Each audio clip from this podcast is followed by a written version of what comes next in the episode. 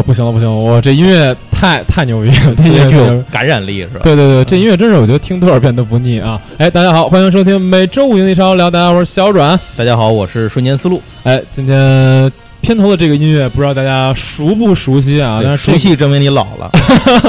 对对对，因为这个音乐应该是一个呃有点年头的动画作品里面的是是，这个一会儿咱们再细说年头。对，而且我觉得嗯可能这么一放，大家未必想得起来是什么，但是这个音乐确实充满那种史诗感，跟他这个作品非常契，合。就算你什么都不知道这个背景是什么，哎听这段音乐也会有一种那种非常历史的那种悲壮的感觉，或者那种苍茫的那种感觉，对就是在这里头。对我们这个节目呢，实际上是在时隔非常非常久之后，终于推出了我们这个时代记忆系列的第二 第二期。那第一集是什么来？第一期是译制片儿，哦，是这样对对对对。然后这这回呢是推出我们时代记忆系列的自己的，都已经没有记忆了，对，好像是是去年的节目吧？去年好对对对啊，有关大师那会儿。对对对，终于推出我们这时代记忆的第二期啊！这期节目呢，其实我们是一个比较延展性的节目嗯，呃，我们是想从小神龙俱乐部，哎，这个在中国非常有历史渊源，而且也非常有年代感的这么一个节目，从那儿入手，没错。去讲一讲它里面的一些非常经典的对作品。其实要说讲嗯时代记忆的话，小神龙俱乐部是可以自己做一期节目，我觉得一期都说不完一。期说不完，它是一系列，应该是但是呢，在这个里面，咱们只截取这个跟咱们今天要讲的主题有关的那一点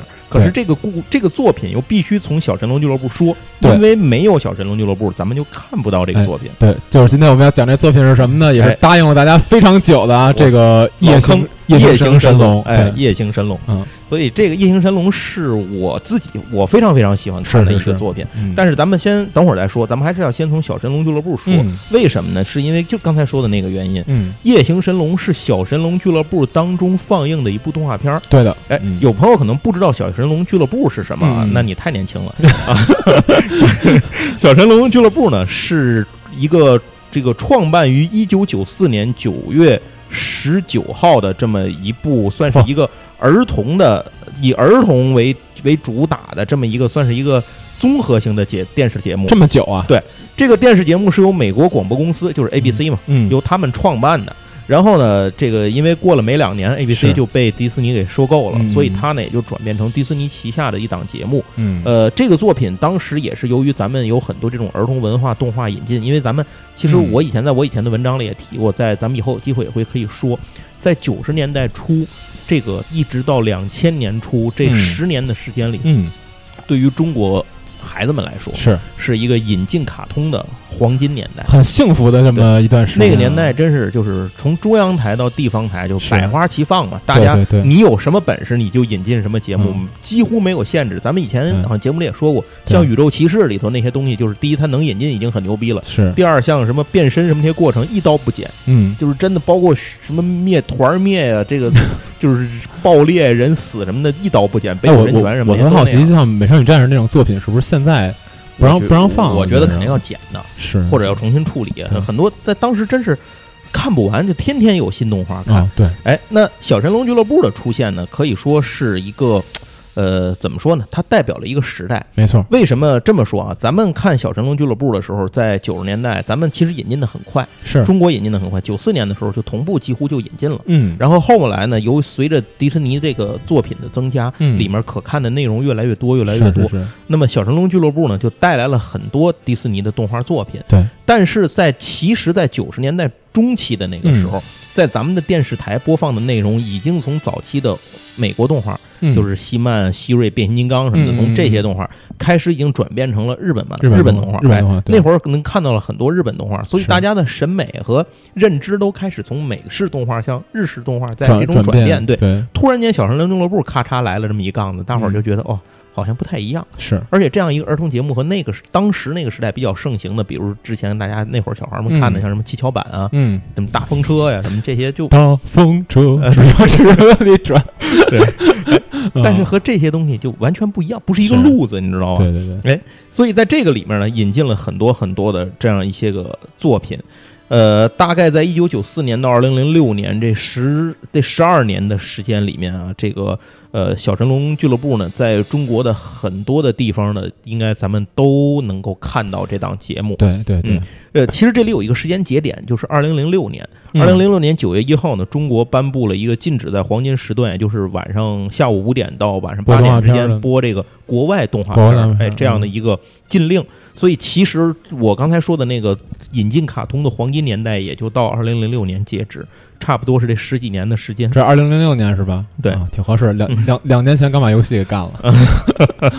然后小神龙这个这个俱乐部呢，就进入了一个以国产动画为主体的和原创节目为主体的这样一个时代。但是那会儿我就已经不看了，所以这个基本上就和我的认知的小神龙就断档了。哎，那个时候是不是那个时候艺术创想还播吗？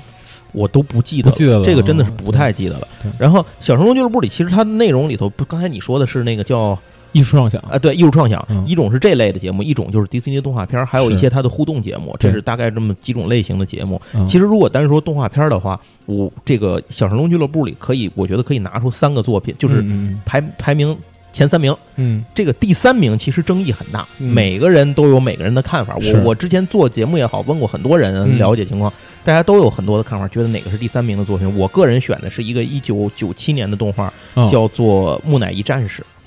哦，这个我我都没什这么印象啊。埃及神话，它是以埃及神话为背景讲的一故事，没关系，这这个也也不重要。因为咱今天也我我印象比较深的啊，就是那个小神龙俱乐部系列里面，当然异形神龙肯定是一个，然后神都卡门哎，对，第二个就是神偷卡门这个几乎就是公认的。是，然后第一位就是夜行夜神神龙对对对。然后剩下的其实第三位有很多的争执，比如说这种什么飞天德一战，哎，狡猾飞天德，对对对，狡猾飞天德也是一个非常受众非常高的一个，还有其他好多什么双龙双龙记是什么？就是我们是双龙那个，什么玩意儿？然后还有什么嗯鲨鱼侠什么的，有很多嗯这种这这种动画特别特别多。行，咱在这儿都不说这些东西都不提，咱只说一个，就是在一九九八年的时候，这个播出了一档动画叫做《夜行神龙》。对，虽然它是迪士尼的作品，嗯，但是大家从刚才那片头那音乐就能听出来，它跟米老鼠、唐老鸭绝不是哎，一路嗯不是啊，对，甚至包括之前就刚才你说的那个，嗯，有一些这种路数不一样的动画，比如《狡猾飞天德神偷卡门》这种，它已经不太一样了，嗯但是都比不了《夜行神龙》这个，就是这个路偏的这么邪，你知道吗？它是一个非常面向成年人去看的动画，嗯，里面引用了大量的历史故事，英国历史传说神话，然后而且有很非常复杂的人，就是人是是物之间的是。关系，而且这种什么爱恨情仇都很简单了，嗯。这里都是什么背叛啊、杀戮啊，然后一些嗯。非常黑暗的这种血腥年代。跨他本来跨跨种族的恋情，对对，对对对对，还有美女与野兽的这种、啊。这种这种恋情故事。当然，这种其实我倒觉得这种东西是迪士尼玩的比较转的，你知道吗？就是美女野兽这种东西，他们很擅长的。嗯。然后塞在这里头，等于这样的话就构成了一个夜行神龙的这么一个故事。嗯，那其实来说呢，《夜行神龙》这个故事本身啊，它是创作于一九九四年，嗯，故事呢一共有七十八集。三季好像是对对，我到现在也不知道小神龙俱乐部到底播了多少遍《夜行神龙我自己看过三次，他播没播完我都不知道，播完了，是吗？我看了三次才凑齐。哦，就是一直我凑不齐这个故事，而且《夜行神龙》的故事采用了，它它其实现在很有点像单元剧的创作，你知道吗？很多，它有很多故事明明是单元剧，它有大量的人物互相之间有这种穿插关系，所以你有的时候差几集，倒是看完你就连不上了，完全不知道他这些人物关系怎么出来，这人是干嘛的。嗯。那后来过了好，你会突然明白，哦，哦我操，原来这人是是是怎么回事，怎么回事，嗯，你才能弄明白。嗯。所以最后发现《夜行神龙》这个故事，它是一开始用一个倒叙的方法来嗯。给你讲了一个开头，然后说一千年前到底怎么回事儿，然后说现在这个呃从第一天的开始，故事开始，嗯。中间有大量的倒叙、回忆、插叙，甚至因为他们有一种有有这种一个神器能够穿越时间，叫凤凰之门，嗯。这是里面三大神器之一。嗯。所以导致很多故这个故事里面后来出现了大量的时间循环的这种嗯。概念，嗯。这是非常 就非常我觉得是呃你要费一番心力才能整明白的，而且它不是一个人一次穿越，它是多个人 n 次穿越，这不是你挺喜欢的时间管理局。对，但是这个它互相之间有影响，是肯定的，它不断的去影响未来时间线的很多的变化。嗯嗯。所以这个有的时候它是，比如第一季里面出来了，这个出来了一两集出这事儿，这一人人物过了若干集之后，哎，这人又蹦出来了，嗯。他而且在时间线都不一样，是。哦，就这个太太头疼了。后来费了好大劲，才大概弄明白理顺了这个事儿是怎么回事儿。嗯，就是这个故事呢，呃，小阮，你你当时看过吗？我当时是看了，应该是看了第一季，但是现在具体它讲的是什么不太清楚了。呃，嗯我记得它整体那个背景设定嗯，就是他们多年以前，好像一千年以前吧，嗯啊，然后本身就是这种呃石像鬼嘛，对啊，就是他们这个主人公的名字叫歌利亚，在这儿跟你说一句，男主人公叫歌利亚，其实嗯歌利亚这个词儿就是石像鬼的意思。呃，好好像是一种表述方式，对对对，一种表述方式因。为他们这个那个这个这个动画片儿，它那个英文的名字嗯实际上就是石像鬼的意思。对对对对哥利亚可能可能是另外一种表达方式。对对，反正这个现在不太确定，就是这点儿咱们不不太落实它，嗯嗯嗯但是可以说明一件事情，就是说我好像这是我第一次看到有把石像鬼作为啊，对对，这太少见了，故事的主太少见了。般它都是杂兵。是对，您要玩过魔法门什么的，您可能会记得 这个兵种会等级比较低的。对对，但是呃，在这里头让人觉得蛮惊讶的，他把它放在一个非常高的位置。对那为什么它能变成一个非常高的位置？一会儿嗯咱们在故事在讲述里面跟大家来说，这是有原因的，是就是以它的设定背景来说，这个确实是有原因的。对，好，那这个故事其实第一集。可能如果看过的人会印象很清楚，它是第一集，第一集就是这个故事里头那个反角初期的反面角色，叫大卫塞纳吐斯。长得特像罗伯特巴乔。对对对，他是这个故事里面的算是怎么说呢？呃，大富翁吧，嗯，这个亿万富翁可能都难以形容他的财产。对我也不知道他就是没人知道他有多少钱。贼拉有钱。，对，贼拉有钱，你就记着这个就行了。然后呢，他是一个 Bruce Wayne。对，然后他是一个这个人是一个极具冒险精神，就有那种赌博主义者，是，就是他他一旦有机会，他就会去搏一搏的这样一个人。嗯，那么他在自己的城，就是他在自己的这个公司大楼的楼顶上呢，复制了一座中世纪的这个英国的城堡，就我把他我以为在自己家楼顶上弄一 A 啊，那是另外一个、啊另外一个干的，那是另外一个另外一啊个干的。啊，他就是弄了一个那个复复制了以前中世纪时候对，他其实不是复制，他把那个城堡整个买下来，整个挪上去了，拆散了之后在这又搭起来了，对，整个又盖在这但是他它这个楼因为非常高，就超过了云云端，哎，超过了云端。恰巧把他那诅咒给破了。对，然后这个里头呢，这个到当这个夜晚降临的时候，嗯。在这个城堡顶上有几个石像鬼的雕像，嗯。这些雕像就复活了，就是嗯。石头碎开，然后雕像就复活了。嗯。为首的那个是叫做歌利亚，就是咱嗯刚才说了，这这大哥叫嗯。BOSS 叫歌利亚，嗯。然后其他呢还有几个呃其他的夜行神龙。嗯。那呃这些人咱就说了，就他们叫夜行神龙。嗯。然后但是看到这一幕呢，塞纳吐斯一点儿也不惊讶，就是因为塞纳吐斯知道这件事儿，是。就是他是特意把这个放在那儿的，就是把这个城堡买来超过云端，因为当时在夜行神龙在一千年前，他们中了一个诅咒，这个诅咒是说，只有当千年之后城堡高过云端的时候，他们才能从石像中醒来。对，就是夜行神龙其实本来是那种在太阳出来的时候会化作石像，嗯。在夜间太阳降下去，月亮出来的时候，他们就会变成夜行神龙复活嗯这么一个、一个种族。嗯。但是这个诅咒让他们无论是白天还是晚上都保持石像的状态，对，就是千年不醒嘛。嗯所以这个这个塞纳吐斯知道这件事儿之后，就把这个东西把这个城堡整个买过来。有钱人，嗯就突然想起来超人那个超扁大战里，最后超人说：“我这房子啊，你追的还挺快。”从那个别人还说不没没没来得及，我把银行买了，就是这种感觉，用这种解决方式。那么，当夜行神龙们醒来之后，发现世界已经不一样了，他们嗯。正处在一个现代化社会的这个纽约，嗯，然后周围的身边的一切都不同了，所以他们唯一选择的是，只有去跟眼前的这个人类打交道。嗯。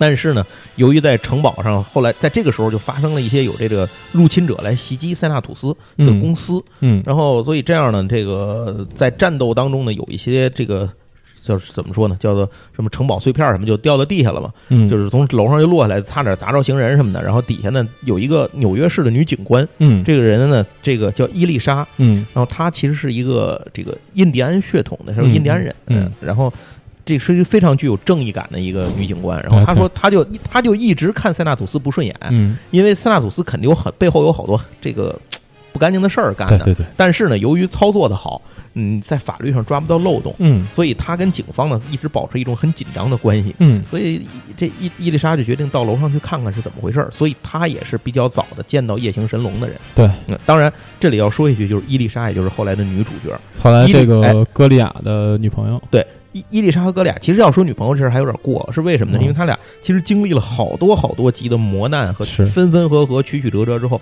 两个人才最终敢于迈出跨越种族的感情的这一步。嗯，就是向对方去表达一下自己的心意到底是是什么样。嗯就俩人明明处在那种我知道你喜欢我，我也喜欢你的这个状态里，但是谁也不去点破我知道你知道我，你也知道我知道你，像打完这牌的人，互相在做堆叠 对，啊，就是他们一直处在这样一个关系的状态里。其实这个我觉得他一直是迪士尼在用了一个美女野兽的这样的一个梗嗯对，放在里头。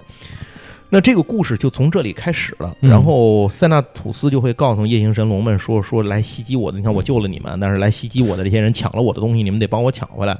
其实也没那么说，但是夜行龙有种正义感嘛，就说啊好，我去帮你忙。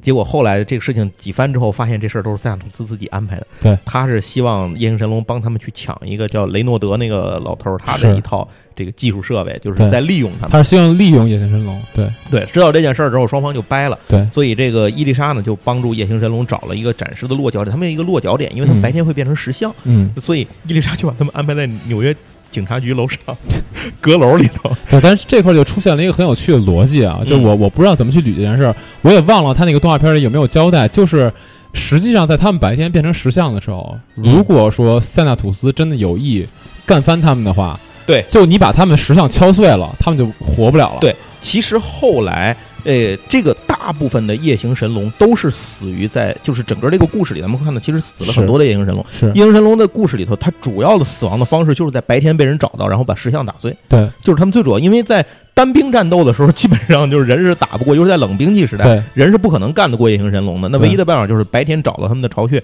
然后把夜行神龙打碎，这是一个呃最最基本也是最简单的一个方法。是，但是这个方法其实蛮血腥的，就是你想想这个、这这这这件事儿。对，呃，夜行神龙的故事，咱在这儿就不太细往下说了，因为嗯。各位如果您要是想看故事的话，现在应该是在网上都能看着，都能看着，哎，能找着，全都能找能找着嗯。这个有字幕的版本。嗯，他们这里还有第三者插足的事儿，还有歌利亚以前的女朋友。特别多，对。歌利亚以前女朋友还有歌利亚的哦。女儿什么，以前的女儿。我记得歌利亚以前的女朋友是不是还跟那一个机械版的歌利亚，他俩还搞上了？呃，其实那不是机械版歌利亚，那是歌利亚的基因的 DNA 的复制品，啊，对对对，那对是也是塞纳吐斯操作出来对，的。反正就是我记得就是他们那俩人就搞了。对对 对，最后再说吧，因为嗯戴蒙娜也是一个非常非常重要的反面角色，但在里头就是他的戏份会非常非常的多。嗯，好，那这个夜行神龙呢，刚才我也说了，就是它是因为采用大量单元剧和这种，嗯，就是怎么说呢，插叙、倒叙和时间循环的这些个呃事情故事在里头，导致整个背景非常的宏大且纷乱。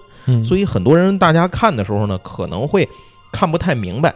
那么我们这次的节目，我后来想了半天，说这期节目到底怎么嗯做？嗯，我觉得还是把这期节目去按照时间线的方式给大家捋一捋，嗯分成几个大阶段。那么不重要的呢，一带而过；是重要的呢，咱们可能就把它展开详细的说，有一些剧情、一些人物就在这个里头去展开的，咱们再说一下。嗯呃，第一个历史时代呢，其实可以把它归结为叫迷雾时代。嗯哎，这为什么叫做迷雾时代呢？搁在咱们来说，一个可能这个东西就叫做上古神话时代，啊没有准确的历史上。古之战，哎，就咱们咱好像咱说什么这个伏羲呀、什么女娲呀、什么，咱这说的这种时代，哎，嗯在他们来讲呢，叫做这种迷雾时代。嗯，那迷雾时代呢，这个咱们刚才说过，为什么夜行神龙牛逼？就是说他跟他为什么能够从明明咱觉得是个石像鬼是吧？啊因为在这个故事设定里头呢，夜行神龙是世界上三大种族之一。哦，就是在整个世界，在这个世界里头，呃，三大种族之前曾经有一个叫失落种族，哦但是我不知道失落种族跟库苏鲁有没有关系，因为没有提过，嗯没有明确的古记载。老种族哎，这个？对对对，然后也不知道他们到底是干什么的，反正就是这个种族消失了。在他们消失之后呢，这个这依然是一个非常远古的时代啊，就是公元前大概千年之前的事情，是算上那个有三大，还是不算那个有三大？诞生了三个种族。这第一个种族呢，叫做夜行神龙种族，嗯就是夜行神龙是第一个诞生的。嗯随后诞生了第二个种族，叫做人类。，OK，嗯，然后在人类之后，后来又诞生了一个种族，这个种族没有自己的名字，他们把自己叫做第三种族。哦，嗯呃，那么第三种族呢，会具有很多稀奇古怪的能力，他们自己就管自己叫第三种族是吗？并且他们这第三种族诞生的时候是伴随着他们自己有一个他们的故乡，这个故乡大家一定很熟悉，嗯叫阿瓦隆。亚瑟王啊，对就是哎，亚瑟王会在以后出现，还早着呢，现在还没亚瑟王什么事儿呢。然后，阿瓦隆其实是第三种族的祖地，嗯，呃，大概能够明白这种感觉。九大仙后，湖中湖中女妖，对，嗯就是这，所以说这个第三种族其实就是后世里头人类世界中世界各地的神明、仙灵和妖魔鬼怪，啊，就都是哦，我我我明白了我明白了，他们都是啊第三种族。就是这个所谓第三种族，就后来被人理解成是各种各样的妖魔鬼怪了。对或者说被人们封神，封神，嗯对对，就是这样。那这个第三种族呢，当时它有一个女王叫做迈布女王。嗯。那迈布女王呢，呃，给第三种族起了一个名字叫迈布的孩子们。嗯。哎，就所以这样呢，就是第三种族后来就，呃，等于是嗯。人类夜行神龙第三种族，也就是迈步孩子们。嗯，孩子们都走着，迈步的孩子，都别的都迈步不迈啊，别的都不迈，迈步头去。啊，然后这三个种族加在一起，就构成了这个世界上的万物生灵，嗯差不多就是这个顶层吧，智慧顶层。OK，那在这个里头呢，要是还要说一个，就是有一个特殊的，后来有一个特殊的种族，就是这个第三种族，它有很多，你不像夜行神龙，它跟嗯人类有很大的就是生理隔阂，你明白吧？它嗯们看的完全不一样。所以说，美女与野兽伊丽莎和那个谁歌利亚这个故事是他们会非常非常难才能走到一起。但是第三种族中有很多这个成员看起来就是他们在生理结构上和人类是几乎是一样的。所以第三种族和人类之间有很多通婚和繁衍的后代，但是他们繁衍出的后代由于具有第三种族的神性，就是说他们不确定会变成什么样。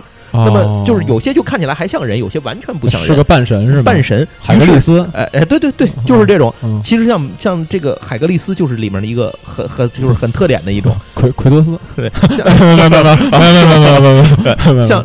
这些人深潜者，像这些人凑在一起，他们叫一个种族，他们形成了一个新的依附在第三种族之下的一个分支种族，嗯叫奥林帕斯神族。这就是这个怎么这么乱？在夜行神龙的故事里面的奥林帕斯神族的来源。就是按按他们那想法，就是凯尔特神族，嗯，凯尔特神族，然后跟跟普通人搞出嗯奥林匹斯神族，这这个思路可还行对对对，而且这里可不只是凯尔特神族，嗯包括什么北欧啊，啊，都有。呃然后这个对什么埃及啊什么的这些哦都有，他们都有。嗯，好，哎，就刚才说了一个那个失落文明是指什么？可能就是指亚特的古亚特兰蒂斯文明。哦嗯，但是没有什么细节去说，因为这个据说是在公元前九千三百八十六年，但他这个记录是亚特兰蒂斯毁灭，嗯所以这个时候就就开始说是啊反正水下的，对对对对对嗯。然后其实，在公元前两千四百年，嗯，这埃及人建立狮身人面像嘛，其实在这个时候，古埃及人就已经开始崇拜第三种族了把他们视为他们的神。这比如咱们熟悉的像阿努比斯，OK 哎，像像透特什么的这胡狼啊啊，胡狼胡狼啊，重要的事情说三遍，对胡狼，嗯，呃，这个时候人类跟第三种族的共存已经开始了。嗯那么夜行神龙，其实在一种和人类既共存又游离的状态下生存，哦，就是他们有自己的部落，但是他们明白这个他们不应该是严格意义比人类强吗对但是夜行神龙这个种族本身并不是一个好战和侵略型的种族。？OK，第三神第三种族其实是怎么说呢？他们没有一个太具体的种族特性，嗯。就是你可能喜欢人类，我对人类无视，我另外一个我就想腻歪人类，啊，明白。哎，就是就是这种嗯。感觉，你知道吧？它对。它个体之间的差异非常的大。啊，我明白，就是夜行神龙其实相对是一个比较和平主义的种族，对对对，就至少它它没有那那么大的侵略性。对，没错。嗯那这个就是人类和这个第三种族繁衍出来的奥林 帕斯神族呢，嗯。其实跟人类接触的更近，但是随着人类文明不断的发展，他们开始受到了威胁，就是人类开始去，嗯，你看咱们的人类的神话里头，比如说这个米诺牛、嗯，米诺陶斯，陶斯嗯。对，然后像这些个神话，其实在这个故事里面都是它都是奥林帕斯神族，啊，这都是半半神，对，就是嗯。半神之间的一些战斗，包括人类卷入人类的一些纷争，嗯，所以这样的话就导致呃这个米新奥林帕斯神族吧，奥林帕斯神族吧。嗯，他们对人类的仇视和惧怕的心理越来越大。明白，嗯嗯那么到了呃公元前七百五十三年这个罗慕卢斯不是建立了罗马吗？嗯然后一直到凯撒时代，这个过程当中，呃，没有具体的记载在具体什么时候，但是在这个这个过程时间点里面的某一个时间上，奥林帕斯神族集体做了一个决定，就是和人类世界隔离开，他们把自己的。搬入了一个地方，叫做新奥林帕斯的这么一个神山的一个地方，用结界把自己和外界隔离开来，然后从此从人类的历史中划出去，嗯他们慢慢就变成了人类的传说和神话。后来来了一个拿双刀的秃子，给他们全啊！我操！给他们全屠了。对对对对对，那秃子现在干别处去了。呃，那这个这个奥林帕斯神族在这个时候，就是在可以说在古罗马时代吧，嗯然后他就慢慢的已经撤出了人类的舞台，嗯，但是，呃，夜行神龙的这个种族开始嗯和人类的接触变得越来越多，以及嗯第三种族他们在世界各地开始去做一些个这种，一会儿再说吧，嗯。他们在做一些融入人类或者说干涉人类的事情，明白。嗯就是说他们已经从一个。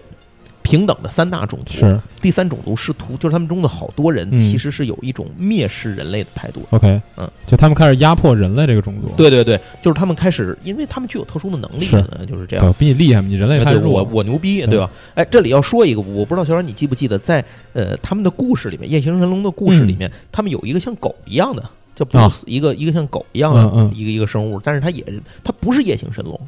我原来啊。一直以为它是夜行神龙，它不是，不是不是是那六个里头，不是那六个里头了吧？不是，就是他是们那六个里头是就是他们来的时候到人类世界的时候，不是他们几个人就这种夜行神龙，哦然后带着一个像狗一样的一个一个是大个儿的一个生物，哦。然后那个东西，那个东西叫神龙兽，哦，是一种特殊的生命体，就是他们，他们是一种由，就是没有太记载他们之前是属于第三种族还是夜行神龙，他们肯定不属于夜行神龙，嗯，但是他们也是诞生出来和夜行神龙有相同特性的这种石化的这种动动物。于是，在公元前一年的时候，就公元一年的时候，嗯。这个夜行所有的神龙兽被夜行神龙部落正式接纳为部落成员，哦。他们才正式的被划分到夜行神龙的种族里面去。，OK，就是就是那个东西原本不是一个夜行神龙，对，但它后来被呃身份被划进去了，对，被划进去，因为他们具有一些共同的特性。就是实话，我感觉就像是。人类养了狗，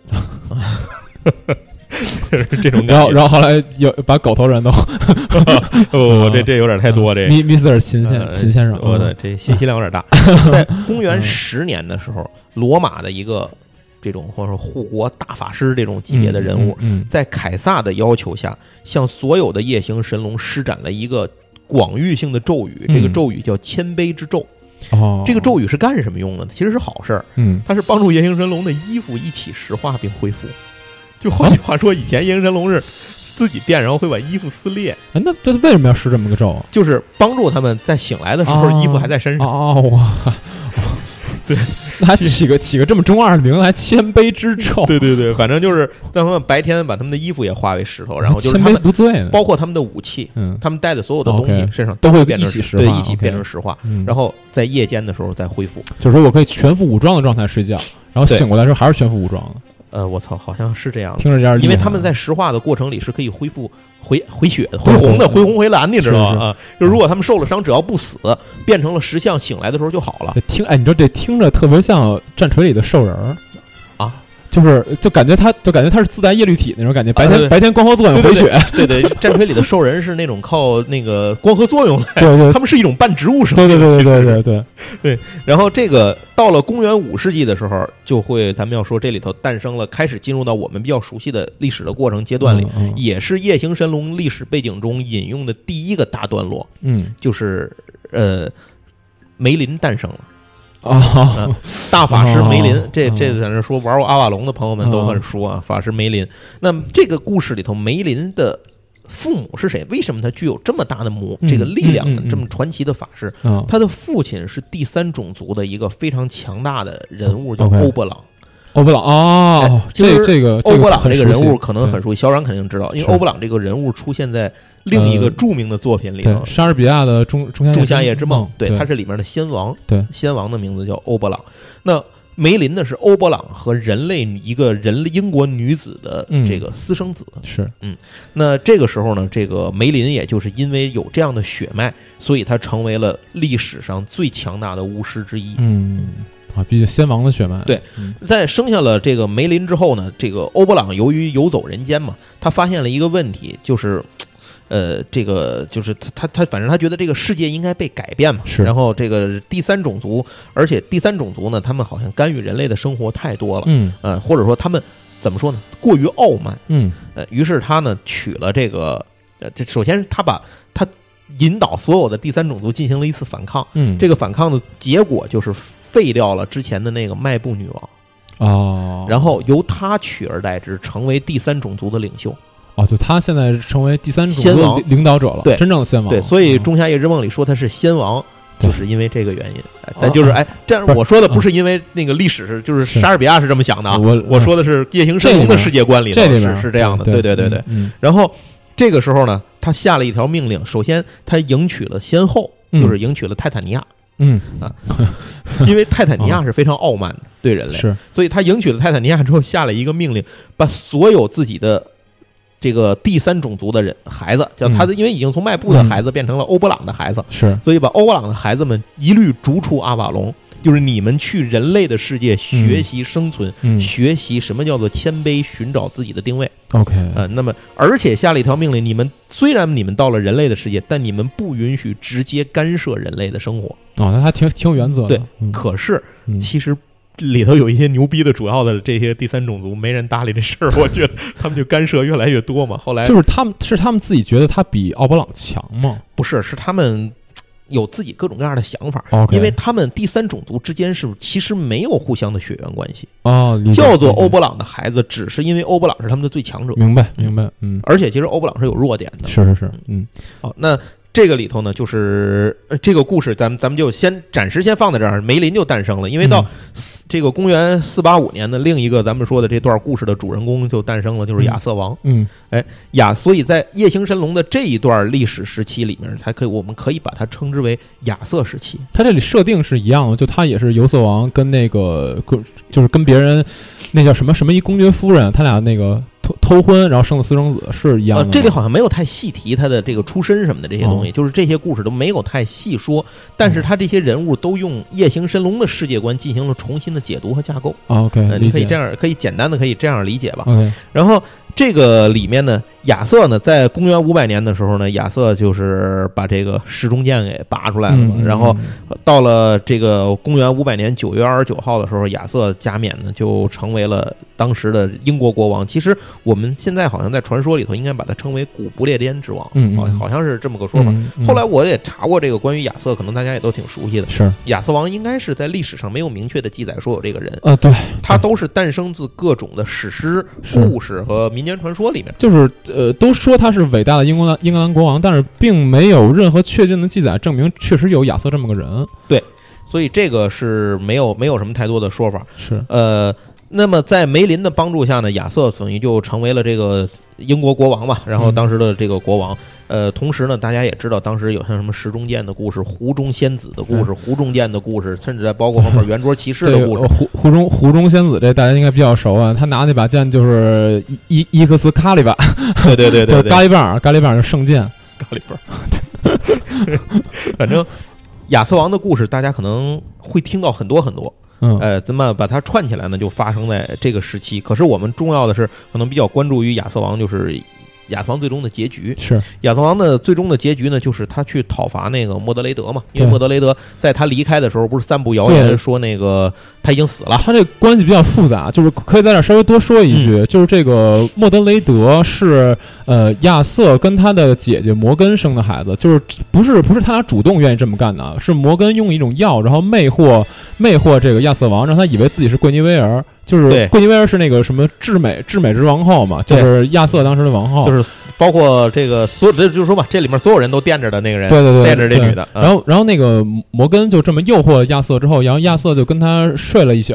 对，然后那个睡睡完之后呢，这个摩根就怀了孩子，这个孩子就是莫德雷德。对莫德雷德。对，所以莫德雷德在他离开的时候就散布了各种谣言嘛。对，当时是那样，当时是因为那个桂尼维尔他其实看到了亚瑟跟摩根的这件事儿，但他并不知道是摩根魅惑他。对对对。然后呢，他后来就跟兰斯洛特出轨了。对，然后兰斯洛特呢，就是然然后那个就是亚瑟自己其实不想因为这件事儿处死桂尼维尔，对但是后来受到压受到那个迫压迫呃不是压力，然后呢就他就说那没办法，就必须得把桂尼维尔火刑。嗯然后后来兰斯洛特因为太喜欢桂尼维尔了，他就把桂尼维尔给救走，跑到法国去了。嗯呃，然后后来就是呃归还桂尼威尔这事儿，我就不多说啊。后来就是亚瑟，然后因为当时那个亚瑟的侄子嘛，高文，嗯高文的兄弟被兰斯洛特杀了，然后他就觉得说必须要讨伐、高文。也是圆桌骑士之一。对，然后他就觉得必须要讨伐兰斯洛特。后来就是亚瑟和他们一帮人去讨伐兰斯洛特，然后留了莫德雷德守城。然后这时候莫德雷德叛变了，就是二五仔嘛，对二五仔。摩德雷德就是二五仔。意大利，对。不要乱说。啊，那结结果，这个在亚瑟就发动了一场这个讨伐战嘛，然后嗯。这个讨伐战的设定，在这个夜行神龙的世界观里面，是都是跟咱们知道的是差不多的，是。是一样的，所以叫做卡姆兰战役。嗯，那卡姆兰战役里头，莫德雷德虽然死了，亚瑟也身受重伤，对儿下嘛，对，就是对儿了。然后其实亚瑟在临死前，就是他要求把那个，因为那圆桌骑士只剩一个人了嘛，都都死绝了嘛，在这除兰斯洛特不算，都死绝了。然后就说这个，嗯就说你把我这个湖中剑帮我丢回到湖里头，对，因为这个举动代表着王之将死，嗯，哎呦，万之王，万之王，哎呀，呃，就是咱现在说的是这个亚瑟王啊，当然当然是让仅剩的那一个远征骑士，好像叫是谁的，贝蒂贝蒂威尔，贝尼维尔，贝蒂维尔，然后让他把那个剑归还扔回去，对，归还给就是把他丢回湖中。但是贝尼维尔两次都没舍得去丢这个剑，因为他知道自己丢了这个剑，好像必死。嗯，对，所以他就两次回来，他后来把剑藏起来，跟亚瑟说：“哎，你看我丢完了。”是结果亚瑟说：“那你给我说你丢是什么样？” 完，每次说都不对，最后实在不行，第三次的时候把剑丢到湖中，但是他丢到湖中的时候，湖中伸出一只手接住了这把剑，是这把剑沉回湖里。回来他跟亚瑟说这事儿，亚瑟就扁死信了啊。对，但是，一直有另一个说法，亚瑟没有死。亚瑟被来自湖中的几个神秘的女子，其实就是湖中仙嘛，带上了一条船送往了阿瓦隆。这个九大仙号，我可以跟大家说，九大仙号里面把就是传说啊，把亚瑟送回阿瓦隆，这人是谁呢？这九大仙号是这其中的这个仙号是摩根，啊，是是吗？对，就是我这个故事真的是 就是摩摩根 跌宕起伏！摩根其实长期跟亚瑟是是对立关系，对啊但是，在最后不知道为什么，就是他是九大仙后之一，但是他把亚瑟送回了阿瓦隆，啊，还有就很很神奇。还有这个说法，反正在这个后来吧，反正梅林后来也被囚禁在水晶洞嘛。然后这个，那么在这个夜行神龙的故事里面，亚瑟被送往了，就是他被梅林啊，其实因为梅林有那个他叫什么呢？叫做第三种族血脉嘛。嗯，结果呢，这也就是公元五百四十二年的时候呢，记录说亚瑟呢就被送往了阿瓦隆。嗯在圣山当中用魔法使他沉睡，嗯呃，并且呢，等待着在英国最需要的时候呢，他将会被唤醒。其实最后谁把他唤醒了是伊丽莎。哦，当然这是后话，这这咱现在先不说，这是后面的剧情了。OK，所以这个亚瑟王后来为什么咱们要要重点的讲这一段？因为嗯亚瑟王后来会好几次的参入到 夜行神龙的故事当中来他。这里是有正面角色吗？呃，是有正面角色而且每一次都是那种突然间的跳出来的生力军，有生力量，就是一外挂，你知道吗？啊，来帮你们了事儿的，就有点机器降神那种感觉。对对对对对，他来帮你们了事儿了。OK，接下来呢，有一个重要的事情，就是时间点呢，就是在公元六百四十二年的时候呢，波西瓦尔创立了一个组织，嗯就是后来的光照会嗯，啊。光照会也是这个，就是这个故事大量的应用了阴谋论，你知道吗？光照会的一个后来的一个主要成员嗯就是大卫塞纳吐斯。啊，哎，大卫塞纳吐斯自己是光照会的成员。这里要提一句，就是大卫塞纳图斯是如何暴富的，是是因为有一天，在他年轻的时候，有一天他收到了一个神秘人给他的一份一封信。嗯这一封信里有写了什么，没有人知道，嗯但是这里面附带了一个在英国古代贵族才能有的金币，哦，他靠这个金币致富。所以，他包括他后来致富之后，他一直按照，就是他一直做了很多事情。有人认为他他好像就是他的事情都是有一些计划的。哦咱这里可以透露一句，是那封信上说的，哦。嗯，，就是他有计划的做了很多事，哦这包括唤醒夜行神龙。哦，解忧杂货店啊，这包括唤醒夜行神龙。哦那所以他父亲就是塞纳佐斯的爸，他爸是一个嗯。特别正直的人，OK，呃，也是那种不是什么有钱人啊，但是特别正直的人，所以他爸一直看不上他，他们哦。父子的关系特别紧张。啊，就是这个，主要就是这么个事儿。咱咱哦咱先在这儿说一句，咱一会儿后面再嗯，再咱往后讲，咱们再聊这件事儿啊。给一金币，那金币多给一条命吗？呃，续一命是吧？没有没有没有，那嗯但是那个金币差不多重新创造了他的生活。明白嗯？OK，在这个公元八百七十八年的时候，你记不记得他们这一群人里有一老头儿，夜行神龙里、嗯嗯叫哈德逊，嗯就是独眼儿那夜行神龙老头夜行神龙。那个老头儿，哎哈德逊呢是公元八百七十八年三月在飞龙山孵化，就是诞生出来。嗯这个时候他刚刚出生，然后这个故事就开始进入下一个，准备开始进入下一个主要的阶段了。因为后面的很多重要的人物在这个时代里头出生，比如九百一十四年的时候诞生了一个人叫阿格米治，哎，这你可能没什么印象这不知道，哎，这这个人不是，是夜行神龙，这是一人，嗯他是一个法师，啊也是一个非常强大的一个法师。嗯他是就咱刚才说那个反面角色格利亚前女友那戴蒙娜的老师，哦，戴蒙娜后来在五年之中师从于他，学会魔法了是吗？学会了很多乱七八糟的东西。嗯我觉得这其中包括嘖阴邪的想法和心性，嗯，狭隘的心性 都是从这个地方来的。好，那么约个莫夫，啊啊，约个莫夫，嗯对。然后一直到了这个公元九百三十八年的时候呢，也咱们一批重要的人物出生，这就是歌利亚，像嗯戴蒙娜，嗯。然后以及后来他们这一批里其实不止他他们两个人，嗯。有很多的夜行神龙，包括你还记得有一集里头那个呃，他们拼用。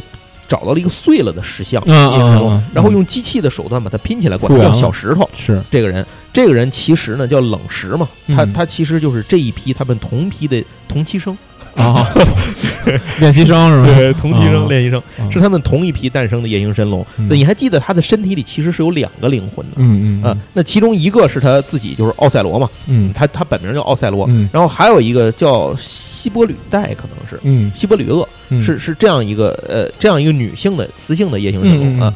那么当时他们两个人的灵魂都收纳在他的身体里了，嗯。然后后来好像是三个灵魂，还混了一个什么人，我我已经不太记得了，这点有点乱了。嗯反正没关系，你就知道他们这一批不止戴蒙娜和这个格利亚自己就行了。嗯嗯呃，接下来故事这个里面呢，包括人类的一些人物出生，比如这个后面会出现的一个就是人类的公主叫艾琳娜嘛，嗯。艾琳娜公主。嗯，然后还有像是这个呃，后来要来进攻他们，就是故事一开始的时候，好多蛮族就是北欧人嘛，那个时候，对嗯。北欧人在这个维维京人嘛，他们在来进攻维京围攻他们这个城堡，嗯。那个领头的人叫哈根，哈根哈根，哦对他也在这个时代出生。然后后来到了公元九百五十八年三月的时候，那三人组就出生了，就是嗯布鲁克林、莱辛顿和白德威。你 还 还记得这哥仨是吧？我知道，嗯，这个布鲁克林呢是其实是以这个夜行神龙种族中的预备领袖来培养的。嗯呃，莱辛顿呢是天生特别聪明，嗯就是他大脑袋那种看起来有点像咕噜。然后他是他其实很像是《忍者神龟》里边的那个多纳泰洛这个角色，他是技术嗯做了好多技术工作都是他。再有一个就是白德威，嗯就是那种大胖胖那个。呃，白德威是一个嗯不识字，但是却爱看电视，啊、是是这样是这样一个人。然后他们三人组就在大概在这个时候出生。呃，接下来整个故事就其实就和英国的一些个历史时期是结合在一起的，就是比如维京人的入侵啊，嗯。呃，英国历史上王位的一些纷争啊，嗯这种嗯各个部落之间的各种混战啊，什么乱七八糟的这些事情，反正这个这个事情里头，就到了公元九百七十一年，嗯。进入了一个重要的剧情阶段。那这个九百七十一年里头呢，呃，咱们可以这里面有一个人物叫马尔科姆王子，嗯。因为这个人咱们就、呃咱在这儿一带而过啊，科姆。对，不带细说了，哦因为他是作为人类当中的一个成员，嗯。那么他呢，呃，和夜行神龙达成了合部落达成了合作。这个部落是谁的部落呢？就是嗯哈德逊的部落。OK 这哈德逊那会儿是夜行神龙的领袖，是。所以他们两方双方呢就合并在一起，在做了一造了一个城堡，叫飞龙堡，呃，叫嗯神龙堡吧，可能是叫什么飞龙堡、神龙城堡。嗯然后就他们就整个就是人类跟他相当于他的人类就跟这个夜行神龙混住在一起了。那么晚上的，夜行神龙会帮助人类来守城，白天的人类则保护夜行神龙，嗯这不受伤害。对这对，这我说一下，刚才为什么笑啊？马尔科姆王子也是那个那个那个莎士比亚作品里边的一个角色，对对对对对，呃，就是。大家其实一会儿一会儿咱们还会说到很多人嗯都出现在莎士比亚的作品里，就是这部《夜行神龙》的剧本的创作，大量的应用了莎士比亚歌剧的这种故事的内容。嗯啊、咱们一会儿一会儿再说，前面已经提到了一些，一会儿您还会听到更熟悉的。嗯呃，到了这个时候呢，时间到了公元九百七十五年。嗯呃，我们要说的是，这在故事里面，在动画片里面第二季里面是一个非常重要的一点，嗯就是歌利亚他们这一行人得到了。呃，这个故事里有三样神器，嗯其中一个刚才说叫凤凰之门，嗯。凤凰之门具有的能力是穿越时空。嗯。那么在故事里呢，他们好多次去穿越时空，嗯。呃，咱们一会儿说他们在穿越了什么，但是在公元九百七十五年十一月一号的这一天，来自未来的歌利亚、戴蒙娜和大卫·塞纳吐斯，以及他爸爸彼得罗斯·塞纳吐斯，还有塞纳吐斯他老婆就是小胡，这五个人用凤凰之门从一九九五年回到了这个时刻。哎，那他们回到这个时刻之后呢，正好塞纳吐斯呢，救了路上的一个被绑架的公主，就是被劫的公主，嗯。就是刚才咱提到的艾琳娜公主。艾琳娜公主，他救了这个艾琳娜公主之后呢，这个就得到了一个奖励，嗯，一枚金币。然后他把这枚，啊因为塞纳吐斯也是光照会的成员，嗯嗯，他碰到了诺曼的这诺尔曼的这个大使嘛，就艾琳娜他们这个国家诺尔曼的这个大使，那个人也是光照会的成员，啊所以他就以光照会成员的名义把这枚金币给，就他自己是个资深光照会的成员嘛，因为对方也不知道他从未来来的，只觉得他穿的比较奇怪嘛，然后他就把这个金币给了这个人，说说你在未来的某一年的某一月某一日让这个东西传下去，我要求把它送到一个指定的以及一封信，你把这个东西送到我指定的一个谁谁谁谁谁手里。啊啊，所以这就是他当时得到这枚金币的原因，哦就是他自己给自己创造了命运。哦所以大卫·塞纳吐斯在这里是一个非常牛逼的人，啊，就是说他从未来回到过去，并且完成这件事，得到了这个东西，哦。把这个东西又给了未来的自己，让自己哦重新发迹，并且告诉自己应该怎么干。哦。这个时空悖论的问题我们就不讨论了。对对对对对，在这里头其实有很多地方是充满了时空悖论的，嗯。不过没关系。然后在这个时候呢，这个呃，就是塞纳吐斯的这段咱们就说完了，他就就去干了这样一件事嘛。那一九九五年的歌利亚呢，就遇到了九百七十五年的哈德逊，嗯嗯，然后呢，这个。并且这个时候，九百七十五年的时候，这个戴蒙娜正在阿格米治，咱刚才提到，嗯正在阿格米治的手下当学徒，就是嗯正在学习。嗯那个阿格米治呢，指示他从艾琳娜公主那儿去偷取凤凰之门，嗯就是凤凰之门在艾琳娜公主那个地方。然后呢，戴蒙娜就照做了。然后呢，他就遇到了一九九五年的戴蒙娜和格利亚这三个人，短暂的六用凤凰之门前往了九百九十四年。嗯哎，这个不说，先把他们扔在一边，这段非常混乱，嗯先把他们扔在一边。在九百七十五年呢，返回了自己时间线之后，就是他又后来回来之后，就是他看到了很多事情，嗯嗯，他就跟阿格米治决裂了。为什么呀？就是他还是其实戴蒙娜还是不太认同阿格米治的做法。阿格米治是一个纯粹邪恶的人，他想通过力量来掌握世界，OK，就是他想成为统治世界。嗯但是戴蒙娜呢，还是不太认同于他的这个做法，嗯，并且在这个马尔科姆王子和艾琳娜公主的婚礼上，他把凤凰之门劈成了两半儿，嗯其中的一半儿就给了当时九百七十五年的格利亚，两个人做了相当于定情信物吧，嗯就交换戒指一样，他把这东西劈成两半儿，俩人一人一半儿。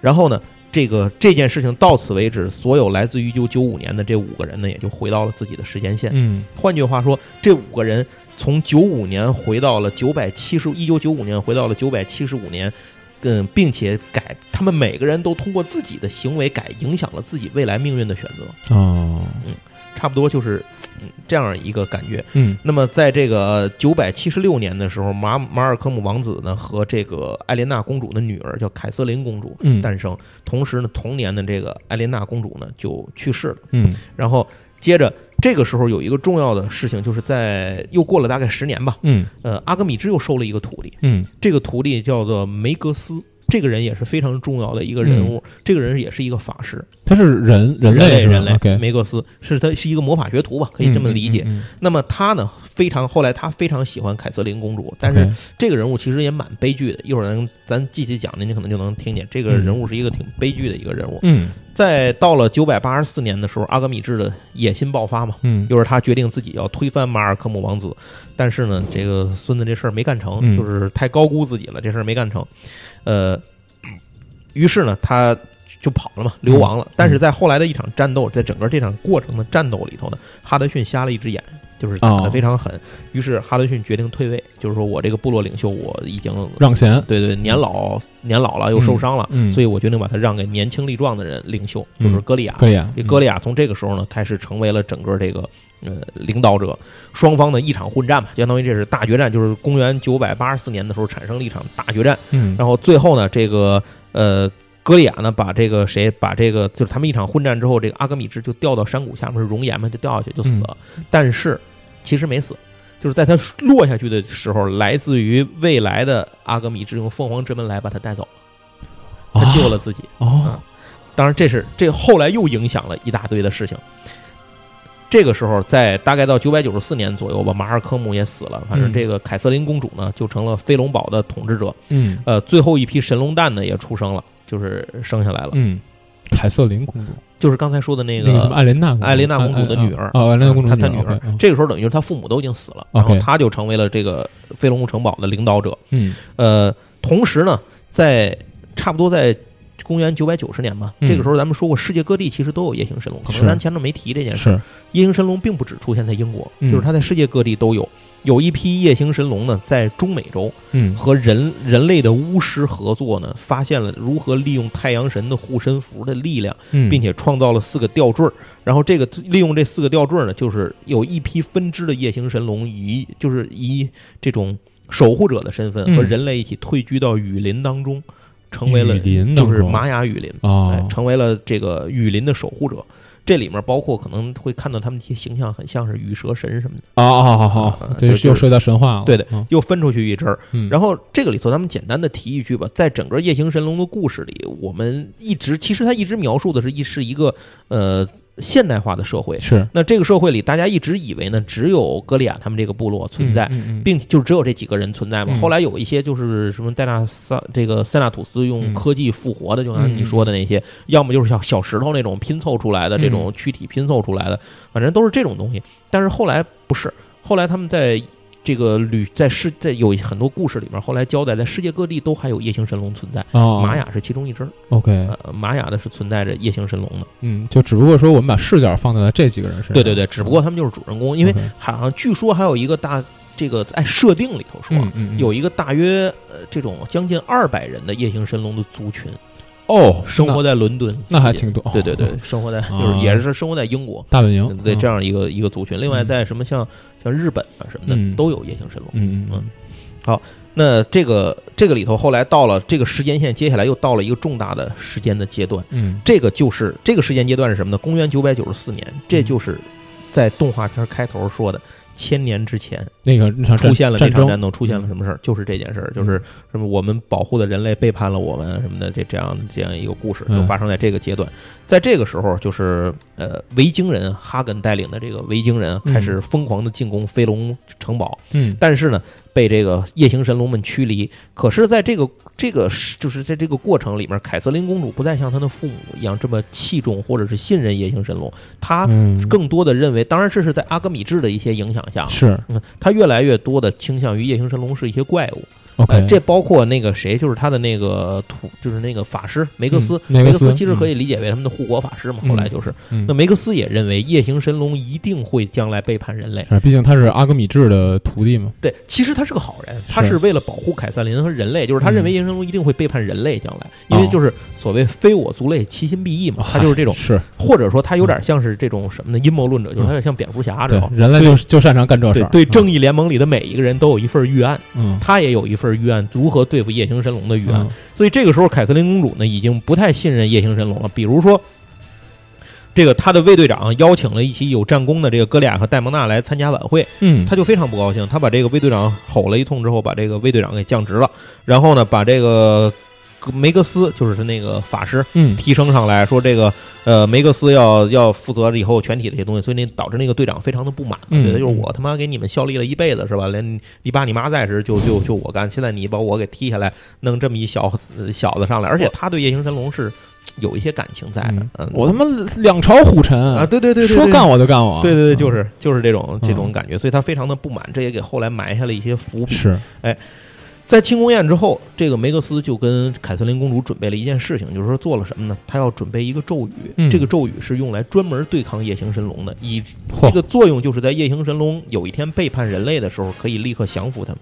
哦呃，我们现在其实也知道，这个夜咒语就是那个千年魔咒。哦哦哦哦，嗨，就是风声石上那个是吧？哦，对对对对，他就是就是要准备一个咒语，让他们永远不再醒来的一个嗯咒语。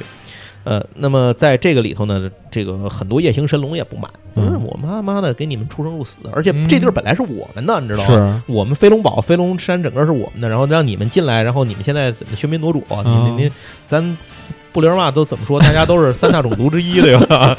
你这么对对待我们，这其中嗯就是有典型的这种极端的不满情绪的人，就是代表就是戴蒙娜。鹰派，嗯对对，他属于鹰派，嗯。哥利亚就是哥派嘛。嗯。然后哥利亚那意思就是，哎他叫他叫哥利亚了，对哥 哥利亚，对对对。对，觉得差不多就完了，就是就是这就算了。于是呢，这个戴蒙娜在私下就跟那个人类的那个队长达成了一个协议，嗯。他们觉得这个怎么着？飞龙城堡应该被夜行神龙拿回来，啊，并且呢，这个这些凯瑟琳他们也不太值得保护，没有什么用，所以就决定内鬼，哎，对，决定大家决定反水啊，啊，决定干反水的事儿。嗯。那么戴蒙娜的工作呢，是找一个时机把所有的夜行神龙引走。嗯。嗯。那那个卫队长的是做工作呢，是在这个里应外合，配合维京人，就是哈根他们攻进城堡。哦，所以双方呢就决定，就是攻进城堡之后洗劫之后，维京人就走了嘛，嗯把人类都带走，然后这个这个夜行神龙重新回到这儿，重新拿回这个城堡。等于哈哈根其实是其实是跟他们合作的，对，就是嗯他们等于跟自己的对手维京人合作了明白了啊，这样。嗯那么在九月三十号，就是在这个就是九百九十四年九月三十号的时候呢，这个队长和哈根谈判，然后准备帮他攻占城堡。那么在当天晚上呢，这个维京人派了一支小分队，嗯伪装成主力部队，嗯，然后就露出了一些故意露出一些迹象，往远处走。戴蒙娜就说：“咱们得去追去，就是咱们得看看这怎么回事儿。嗯就跟歌利亚说：“你得把他们大部队摁住啊，调虎离山嘛，哎，调虎离山就是得把他摁住。结果没想到歌利亚没听他的，嗯歌利亚说：“你这事儿不用去都去，嗯就说我带一个人去就行了。”哎戴蒙娜的意思就是咱全得去。嗯结果没想到哥俩不，歌利亚是领袖啊，不中计，对，就是愣没中，你知道吗无？懈可击，对对，无懈可击。嗯然后歌利亚就带了一个人去，当时奥德赛就是那小石头想去，嗯但是他没带，他说我还是带一个有经验的人跟我去，他就把哈德逊带上了。嗯，那他们俩人就去两了。代领袖，，对，结果在走的路上呢，发现了那哥仨，嗯，就是在那个刚才那什么莱辛顿他们那那啊布鲁克林他们布鲁克三个人，林来个星顿。跟当地跟人类呢发生了一些冲突。嗯。呃，结果就新兴年轻人嘛，新兴火火性大，嗯，就发生了一些冲突。然后哥俩就说：“那你们你们仨孙子是吧？给我给我碍事儿，那你们接受惩罚吧。既然你们犯错了吧，咱不至于跟人类发生冲突。你发生冲突，就给他们仨锁在山关山洞里，说你们在这关禁闭吧。你们仨不能同年同月同日生，那包括但你们能同年同月同日死啊，然后就给他们关了禁闭了。嗯，这就是为什么后来只有他们五个活下来。是，嗯，就是这这个这个原因。嗯，好，结果戴蒙娜这个就是觉得这计划，操，这没实现啊，是吧？嗯但是我也不能让我人都死了呀。嗯，后来他就跟那队长商量说，咱不如把计划改改，嗯，改成什么呢？白天达成。嗯你白天达成夜行神龙就都都是实像嘛。啊，但是你要保证我不能破坏，就是伤害夜行神龙。是戴蒙娜说这个，那队长说肯定没问题啊，哈根也同意，说嗯行啊。然后这个计划就变成了白天工程，哥俩和那个哈哈德逊俩人已经走了，对，然后这个队长负责把所有弓箭手的弓弦都割断，嗯。嗯，然后打开城门。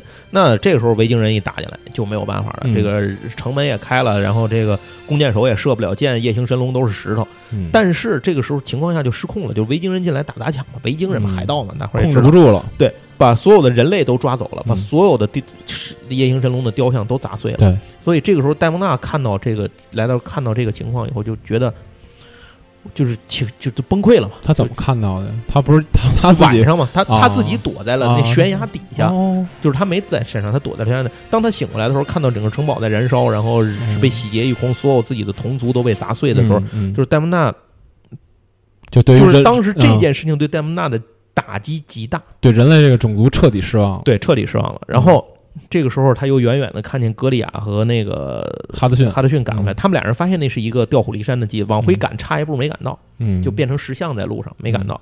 结果戴蒙娜就觉得无法面对他们，戴蒙娜自己就走了。嗯所以这就是戴蒙娜后来离开这个族群的原因。哦，就从这儿，戴蒙娜就彻底的离开了就。他其实是愧疚，对，他是愧疚就走了。所以最后呢，这个事情就是，呃呃，反正就是这就到了后来刚才我说的嘛。然后这个哥俩和那个哈德逊回来时候，看见这事儿，嗯，这只剩那三人组还活着，还有那个布朗斯那只狗嘛。嗯还活着，然后就说这不叫狗，神龙兽是吗？神龙兽，嗯对他们决定去跟维京人复仇。那嗯这个时候冷兵器的时代，我操，人从天而降，这这夸夸打你跟打孙子干似的啊，爆你嗯跟干孙子似的。然后反正也打不过嘛。结果这个哈根就干了一件事儿，他拿这个谁呀、拿这个凯瑟琳公主做人质，嗯想跟他谈。结果呢，这个这从中产生了一个误误会，就是这个梅根梅根斯以为嗯这个夜行神龙发就是狂暴了嘛，嗯嗯嗯然后把这个不顾人质的安全，他们以为凯瑟琳被弄死了，哦，所以他就使用了那个魔咒，哦就把哥利亚以外的所有人都给石化了，就是所有的石像，就是这个石像鬼夜行神龙啊，嗯就都给在夜间哥利亚没被石化呢？哥俩当时没在，好像也不怎么哦着，反正就是就是就是他所谓的这个石化，也是指的就是他周围的这些看得见的这些夜行神龙不是全世界所有的夜行神龙。嗯然后结果哥俩就就只有哥利亚没事儿。嗯，其实这个时候，歌利亚就正在跟那个呃，这哈根他们在对打，嗯，然后歌利亚就把这个队这个机卫队长和哈根就逼到一个悬崖的边上，然后就把这个这公主给救了，而队长跟哈根就坠崖死了。哦，但是这一会儿，咱后面后面他们俩人其实没死净，嗯就俩人变成了冤魂，存在那底下待了千年。What？嗯，那就是特别乱。这这这这事儿，就他们他们最后真正被真正做到救赎是哈根，最后就是哥俩他们后来有一次又来了，有机会又来了，跟伊丽莎他们一块儿来的，嗯就是然后结果这个当时的那个剧情就是。最后，这个队长良心发现，就是说嗯我他一直在千年之中一直觉得自己对不起夜行神龙嘛，嗯就是对不起自己的朋友。然后后来结果最后他就相当于跟那个哈根的灵魂同归于尽了，哦，然后就算是做了一次最后的救赎嘛。嗯嗯嗯，那次事儿咱再交代，就是说在这里头有很这个夜行神龙的故事里可以看到，他们有很多这种琐碎的细节的事情，在后来的地方都做了交代和补完，嗯。就是他们用很多这种这种单元剧的形式对它 OK 结果做了一个补完啊。咱咱接过来接着说这个，结果格利亚后来就那个救了公主之后呢，就是把这公主带回来，然后梅格斯就发现自己错了，嗯他完全误会了夜行神龙，就是发现他他自己之前所有的东西都不，他真正的敌人还是维京人。嗯，就是真正想害他的是人，而不是夜行神龙。是就是他特别的愧疚，嗯但是他也没有办法。那个咒语施展之后无法逆转。嗯完了，哥俩就跟他说：“那你现在有一个办法来报答我。第一，这儿还有一批神龙蛋，最后的一批神龙蛋，就希望你们能照顾这批蛋，直到它们孵化。那是第一。哦，第二件事儿，你对我也是这个咒，把我也变成跟他们跟那个嗯哈德逊他们一样。嗯千年之后能不能活，看我造化。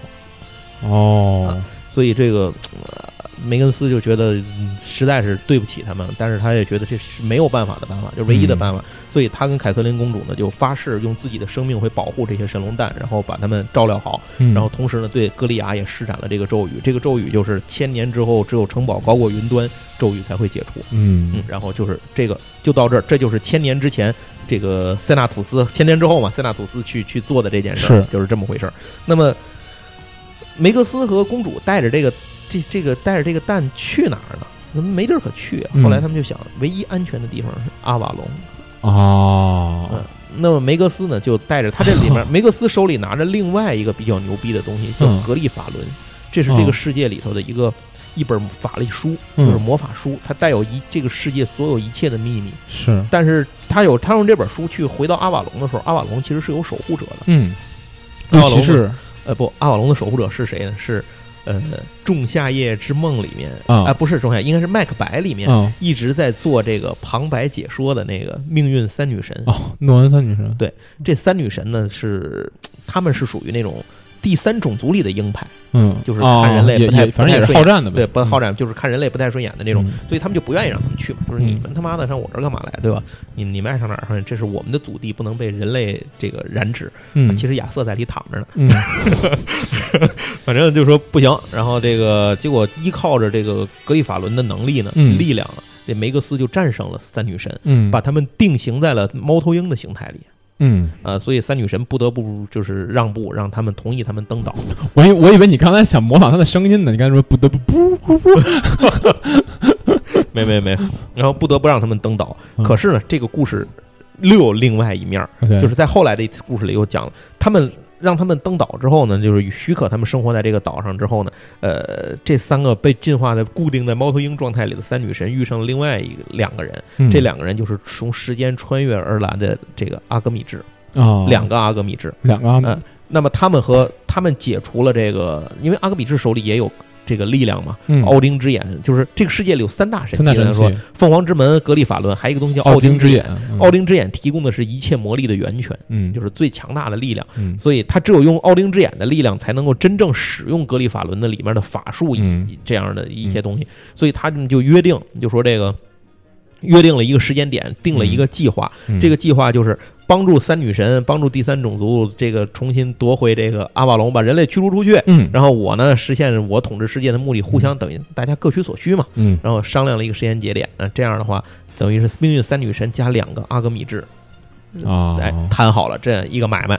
嗯，这就这就不说了，这就是说这个接着返回来说这个，那么就是人类从此就是凯瑟琳、梅格斯，然后还有像还有一个像什么守护者，他们叫嗯守护者汤姆，嗯，是当时还是个小孩儿年小年轻呢。是个猫是吧？嗯，对，汤姆，但是他其实是守护骑士嘛。啊，然后他们这一行人呢，就带着这个蛋嗯，去了阿瓦隆。嗯，那么这个故事呢，其实差不多到这儿，嗯，可以说已经进行了很大一块儿了。是对那这个里头还要提一句，就是这里面我说有很多细节会衍生开嘛。对，戴蒙娜离开的，就是戴蒙娜这一支儿离开之后呢，他没去阿瓦隆，嗯那么他去见他的故事后来和谁绑定在一起呢？嗯嗯和麦克白。哦啊，就是这里真有一人叫麦克白对就是这个哦故事呢，就进入了麦克白的时代，OK，也就是在公元九九五年到这个开始吧，差不多就开始进入了这个时代。啊，呃，九九几那那个麦克麦克白，我印象中应该差不多是十一十一世纪左右。对对对对，苏格兰苏格兰这会儿麦克白还没出生呢。对然后后来呢，就是到了公元一零三四年的时候，嗯呃，我说所谓进入麦克白时代，是指他大概这段嗯剧情就开始、呃剧情开始往那边开始往那边走了。对，嗯在公元一零三四年的时候呢，邓肯成了苏格兰王。就是哇，这个邓肯完完全是按照那个文完全是对，完全按照这个。就这儿这儿可以说一下，那个马尔科姆王子在原著里面就是邓肯的孩子，啊嗯就是当然当然在这里好像是马尔科姆王子在先是吧？在先好像是对对对反正嗯他这里的时间线跟这个是跟历史就肯定有区别了。尤其是他跟这个莎士比亚的作品之间，可能也有一些调整，也有一些区别。对，然后这个时候呢，咱们是说这个呃，麦克白出现，就是麦克白开始登场了嘛。嗯嗯，因为麦克白本身呢是有很有野心的，嗯呃，所以这个时候他自然就会被人利用嘛。谁来利用他呢？就是命运三女神。啊对这命运三女神化嗯打扮成了三个小女巫，呃小女巫嘛嗯，他们会以各种形象来出现，三个小女孩儿，嗯三个青老太婆等等等等这样。然后他们就找到了麦克白，说我们可以给你力量，就是哦同时给了他一个预言嘛，不是？就是，说就是给他就是说三个预言呃，就是说，其中一个那不就是说你你牛逼，你能当王，但是呢，你没有子嗣。啊。麦麦克白在这里也是将军吧？对，也是将军也是是一样的。对，对，然后他呢，就后来就他跟麦克白说说，我会给你一个力量，是就是我们给你一个力量，这个力量是什么？你需要跟夜行神龙结盟。哦我们给你介绍一人，啊这人叫戴蒙娜。哦，然后同时说，我戴跟戴蒙娜也这么说，你可以嗯借用麦克白的力量。就是其实在这个时候，戴蒙这是戴蒙娜最后一次相信人类。哦戴蒙娜这个时候又选择相信了麦克白。OK 呃，所以那个三女神做了一个咒语，这个咒语是将他们两个人的灵魂连接在一起，嗯一方不死，另一方就不死。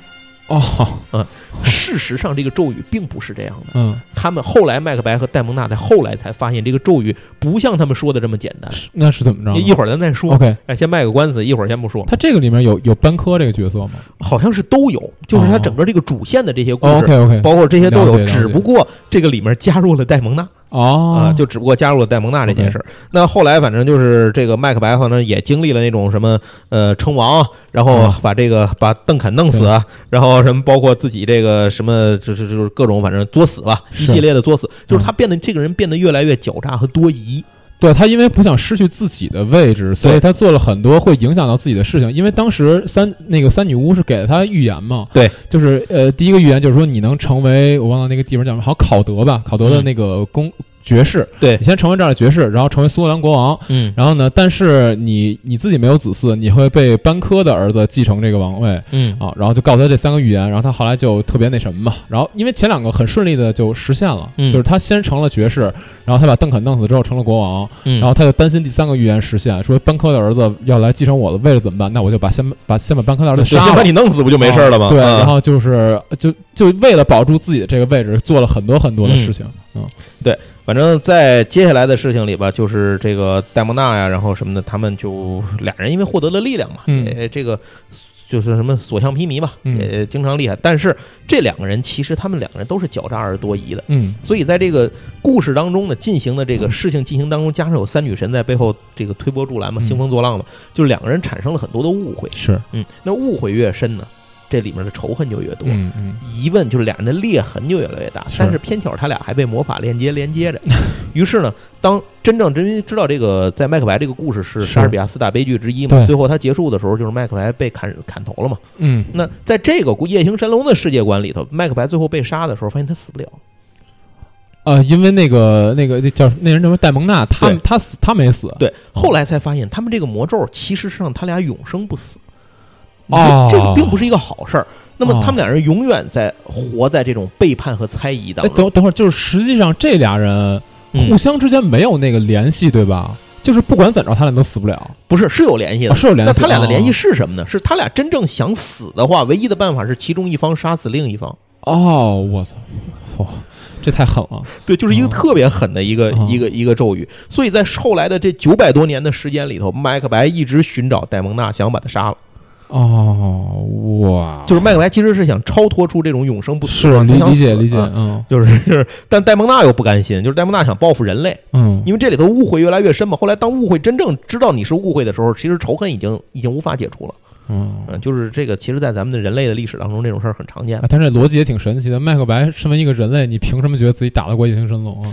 对，就麦克白后来真他妈能打得过。是吗？地球的哦麦克白是一个特别能打的人，你想这人活了九百年，你知道吗？就是他他在他本身就能打，是他当年就能，他就是武将嘛，他他就能打。然后后来就麦克白后来又有钱，在历史当中又有钱，他就他有好多高科技的武器，知道吧？还有自己的手下，就是他有自己的部队，嗯就相当于是私人武装这种，啊就是他是一个挺挺牛逼的一个人。如果真让他跟他跟戴蒙娜有很多次直接交手的机会，俩人其实是不分胜负的，哦，就在直接的武力对抗上，俩人都不太分胜负。哇，可以啊，嗯就是他是一个非常能打的，这就导致他俩谁也杀不了谁，你知道吗？是是是，嗯，这这是最大的问题。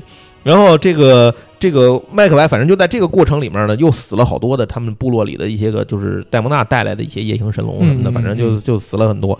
然后这样的话，这个嗯，就是戴蒙娜就是彻底的对人类失去信心就走了，是，他发誓要报复人类。在这个嗯过程当中，有一次他就是因为。在一个农庄里，我记得是在一个农场里头，嗯，然后呢，被一个农场的一个看农场的一个这个农家的孩子，嗯，然后发现了，嗯结果他在愤怒当中呢，一爪子把那小孩拍飞了，就飞走了。嗯嗯但是拍飞之后呢，那小孩脸上划了三道伤疤。嗯嗯嗯，于是呢，这个小孩就特别痛恨戴蒙娜和夜夜行神龙，就是嗯当然他这辈子就被毁了嘛。嗯于是他们就定了，他们一代代往下传，就是专门是是神龙叫做夜神龙猎人。哦他们就一代代的目标就是杀死戴蒙娜和所有的夜行神龙。哦，就是他们把这个仇恨一代一代的一直传到了现代，所以后来戴蒙娜就说我，就后来就是戴蒙娜说我已经杀了你们无数次了，就是其实是他们一代代传下来的。是，戴蒙娜说我已经杀你们，你们在一千年中不断的缠着我，就一直在追杀我。嗯，那帮人后来也都是那种高科技那种部队，都是那种 就，变成那种雇佣，他们就变成雇佣兵和杀手了，你知道吗哦？但是他们祖祖训有一个，就是我们别的业务都可以不接，先得把戴蒙娜干死。我一直在寻找，有你的世界在哪里？对，反正就是这个里头，就是通过这些人就告诉你，说明了一件事情，就是说明了信任和解除这种仇恨的成本有多大。是，嗯，就是你可能在随手间造成一个仇恨，这个仇恨能贯穿千年。当你想解除它的时候，非常非常的困难。没错，嗯最后，反正其实最后这个呃，麦克白和戴蒙娜最后还经历了很多这个怎么说呢？他们俩人其实也挺倒霉的，嗯，就经历了很多这种坎坷的这些个事情嘛。嗯，然后一一直往下就是嗯，事情就延伸下来。嗯那么咱们接着差不多的时间才进入了咱们熟悉的现代的这个时代里头。对我觉得现代的故事咱们可以不用讲的那么详细，对，因因为就可以不用说的那么细对，因为大家就可以去看动画片了。对，但这里有一点要说，就是刚才咱埋了很多的伏笔。是哎，就是说，比如说这个伊丽莎他们去了什么新奥林帕斯什么，他们怎么去的？嗯就是实际上有一天的时候，他们突然间见到了，就有一个在曼哈顿的这个纽约中央公园，不是曼哈顿，纽约中央公园不有一个湖吗？嗯，那个湖上突然起了迷雾，啊。然后出现了一条船，船上对，嗯。就是船上下来了一个人，啊，这个人就是当时的守护者汤姆嗯，啊。这个汤姆已经成了守护骑士了，并绿骑士对，并且那个凯瑟琳公主嫁给他了，哦，没有嫁给那个那个梅根斯。嗯啊，所以说梅根斯真的是云备胎啊，特别特别倒霉啊。然后梅根斯就是说我那意思就是我一切付出为了你，但我不求回报啊，就是这么。而且他主要是他心里还有一个原因，就是他对夜行神龙充满愧疚。，OK，然后这个时候他们已经遇到了很多问题，阿格米治来进攻那个嗯就就是这个阿瓦隆了，所以他出来求救。那求救的话，就把歌利亚带回去了。歌利亚，然后带着那布鲁斯那只狗，嗯然后伊丽莎也在，嗯他们两人一狗上了这个船，跟着回到了阿瓦隆。嗯然后回到阿瓦隆之后呢，这里面就刚才我不说了，那个亚瑟王是被谁唤醒的？嗯嗯 是被伊丽莎唤醒嗯，的。清醒了是吧？对，就是不是，就是说他们打不过那个这这个那个阿格米治，因为阿格米治有太强大的力量，他们打不过，因为三样神器都在他手里。嗯完了怎么办呢？就说得找援兵去，嗯。哪儿找援兵呢？那伊丽莎说：“听说有这么一事儿，有一 沉睡的国王，但是我们知道他在哪儿，可是叫不醒他，并且他有那魔法骑士守护着，嗯，就是那种盔甲的那种魔法盔甲的守着他。嗯，嗯结果伊丽莎去艺高人胆大，有主角模板，反正就把他给唤醒了，嗯，就把那个国王给叫醒了。帅美男，对，结果这个亚瑟醒了，一看说现在哪年？是告诉您现在是嗯八零一八一零二年，九几年，九九五嗯。九六年是九五年，嗯。九六年。完了，亚当说不行啊，说我醒早了，说我这个圆桌骑士也没有，我连自己的剑都没有，嗯就是我现在什么都没有。然后说我怎么帮你们？我现在打不过他。完了，后来结果这个大伙儿就开始想办法，反正多了一个人嘛，就开始去去，但是他也挺能打的，反正嗯就是一起用了很多办法，反正最后把阿格米治的那个力量，就是这个他头，就哥俩在混战当中把他头上的那个奥丁之眼给拽下去了。嗯，结果拽下去之后，就导致阿格米治当时就是说那个。失去魔法源，咱不是说那个有一，就是他有一个书《格利法伦》这个魔法书是进不了阿瓦隆的嘛，因为他的力量太强大，被阿瓦隆的那个第三种族的力量所排斥，嗯那没有人能带进去。当年那个谁就带不进来，当年那个梅根斯就带不进来，他把嗯那个书让别人带走了，嗯以至于最后落到阿格米治手里。所以阿格米治想了一办法，他把书给咽肚子里去啊，然后用用奥丁之眼的力量魔力抑制住他的那个那个力量，哦就进去了。嗯结果他把那等下来之后呢，他就，控制不住了爆发了，爆发，结果最后自己就被烧成灰了，哦，那他死了呀？还是死了。就在这这场战斗里，阿格米治才真正的死了。哦，然后在这场战斗里头，歌利亚也拿回了这几样神器，嗯，但是他们不知道该去哪儿。后来他就跟呃格里那个伊丽莎就说：“那咱回纽约吧。”回去人说再想办法怎么处理这几样东西。嗯完了，他们坐上这个船往外走的时候，就是俩人就说回纽约，说哎怎么回？你认识路？我们俩人就在说。后来那个汤姆在远处就冲他们喊啊，这个时候说那个梅根斯为了为了对抗那个三女神已经死了，哦，就是梅根斯失去了所有力量，其实不是死了，他在那个国王的那个就是亚瑟王沉睡的那个石台上嗯沉睡了，嗯，就相当于这样，其实也挺悲剧的一个人物，就就结束。然后哦、然后这个他们发现那个些蛋已经都孵出来了。嗯这要说一句，阿瓦隆上的时间跟正常世界的时间是不一样的，嗯他们的时间非流速非常慢。嗯，所以他们去的时候，发现这个梅根斯跟凯瑟琳公主什么的，其实都已经是还很年轻，老头老太太，但是没死，因为过了千年嘛，等于老头太太。夜行神龙的那些年轻人都已经是就是这个刚刚孵化对吧？孵化了很久了，哦其实已经成年了。哦其中就发现了格利亚跟戴蒙娜的女儿，哦，格格里亚跟戴蒙娜的女儿，哦对就是他们虽然说他们的族群是不分父母的，就是共同抚养的。是，但是他从的血脉上是可以感受出他这种血脉的传承的，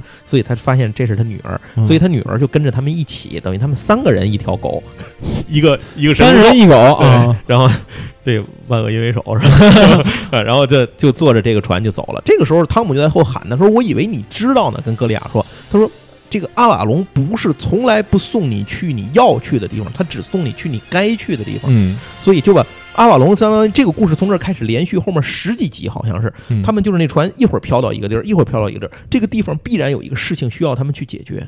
哦，所以在这个事情里，不但把这三样神器的事情都解决了，还把以前的很多烂尾的事儿都收了尾。就是也有时空穿越是吗啊，？对，也有时空穿越，也有哦地点穿越，也有很多。哦咱们不这里不细说，只是列举几个比较重要的事情，是比如说那个玛雅神庙，还有那个他们到埃及还见着阿努比斯，嗯，然后就是好多这这些事情去去说。这里头要说几件事儿啊。第一件事情是他们见到了他们在澳大利亚的时候见到了一个人工智能设备纳米机器人的失控，嗯然后他们就帮助这个里头帮助咱们刚说塞纳吐斯有一老婆叫小胡嘛，嗯他们当年是一个偶像团体，然后叫派克一族。这派克一族有什么小胡、野狼，然后土狼、胡狼什么，就是这些人。然后那些人里头，每个人都由塞纳吐斯在背后暗中操作，给了他们一些能力。比如说，嗯有的人接受了机械改造，有人接受了生物手术，有的人有了外这个超强的这个超科技盔甲。嗯但是这些人里，有的人凶残，有的人狡诈，有的人其实是有善良本性。嗯，只有小胡这个人，小胡这个人，其实你可以理解为，他就带着这群人一块儿玩儿，观察他们。啊仅此而已。他他就是就是说白了，就是他超脱出他们的这这批人，因为他是那个谁，他老婆嘛，啊是那个三那萨纳三图，所以他一开始就知道这些事儿，包括萨纳吐斯故意做了一个假机器人帮助他们去越狱的时候，小胡自己都没越狱，你你们走吧，我我不走，我在这儿看书，然后来我获得缓刑减刑，哦。我光明正大的处理，你们成通缉犯了吧？啊，就是这其实都是塞纳土斯安排好了。的。那在这个里头，就是这在这件事情里头，澳大利亚这个事情，他们就见到了其中一个人，这个人好像叫叫野狼还是什么呀？嗯嗯，那个人就是用科技装甲的那个，那个人就是他原则就是他不接受那种各种改造手术，他觉得这个嘛胡逼瞎扯，嗯，然后他还是保有人类本性的，所以最后他们就说服了那个纳米机器人，反正就就是给劝服了，跟那野狼一块儿走了，嗯。就是他们去探寻这个世界，寻找生命的意义，嗯。就走了。但是这件事里，这个机器人是谁做的呢？是一个女的人类的一个科学家做的。这个嗯女的其实是泰坦尼亚在人类的化身，先后，先后在人类世界的化身。所以这件事情上，先后就觉得欠了格里亚他们一个人情。然后，所以这个时候他就透露了一件 透露了一件事情给他们，就是，呃，先王，咱们说这个奥布朗奥布朗嗯有什么弱点？啊先王奥布朗的哦弱点是惧怕铁，铁纯铁。啊，那么他惧怕纯铁，也惧怕用纯铁做成的钟敲响的钟声，这都会让他丧失他的力量。哦，这个感觉好好，这好像就是传说里设定就是这样，嗯他们引用了原本的传说设定，是这个应该是。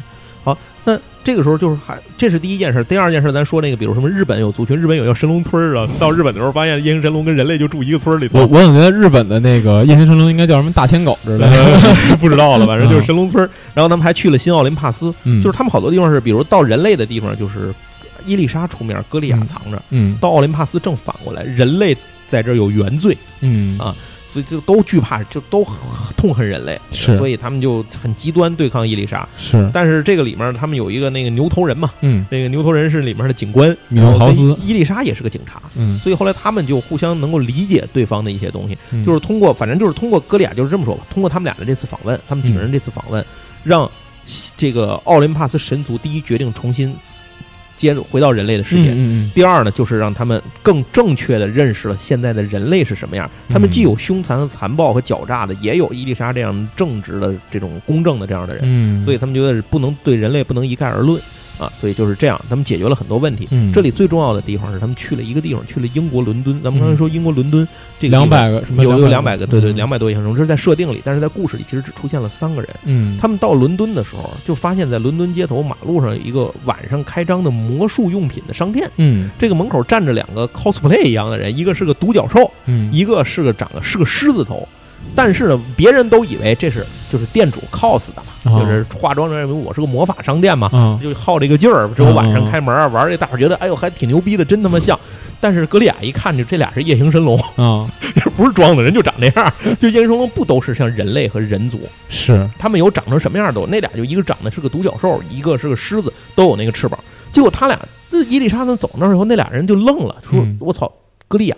嗯格利亚说：“格利亚也愣了，你们谁呀、就是我我还不认识你们。”完了，那其中那俩人就把他们给拽进那个魔法商店里来。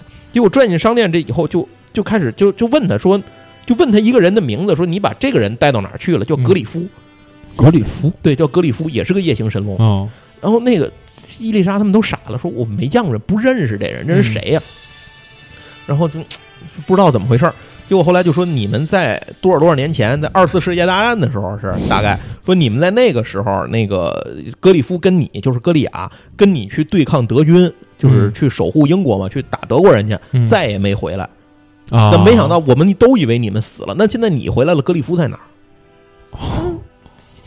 哇，这里还我有战争，，I don't know。这里还有战争的时候，对，我不知道怎么，回事儿。他们其实刚到伦敦的时候，看到嗯街头有一个雕像，嗯是一个夜行神龙一样的一个一个一个生物，嗯，和英国皇家空军一起在打德国人的一个德国飞机的一个雕像，格里夫呗，那其实就是格里夫。哦，然后结果后来，格里亚后来突然间明白了一件事，他就拿凤凰之门回到了二次世界大战一九四零年的时候，嗯结果就看到了这个格里夫。格里夫其实是一个什么人？这人是一个小小年轻儿，嗯就是他本身是具有一种骑士精神，嗯他就他的人生就是龙生梦想是成为真正的骑士。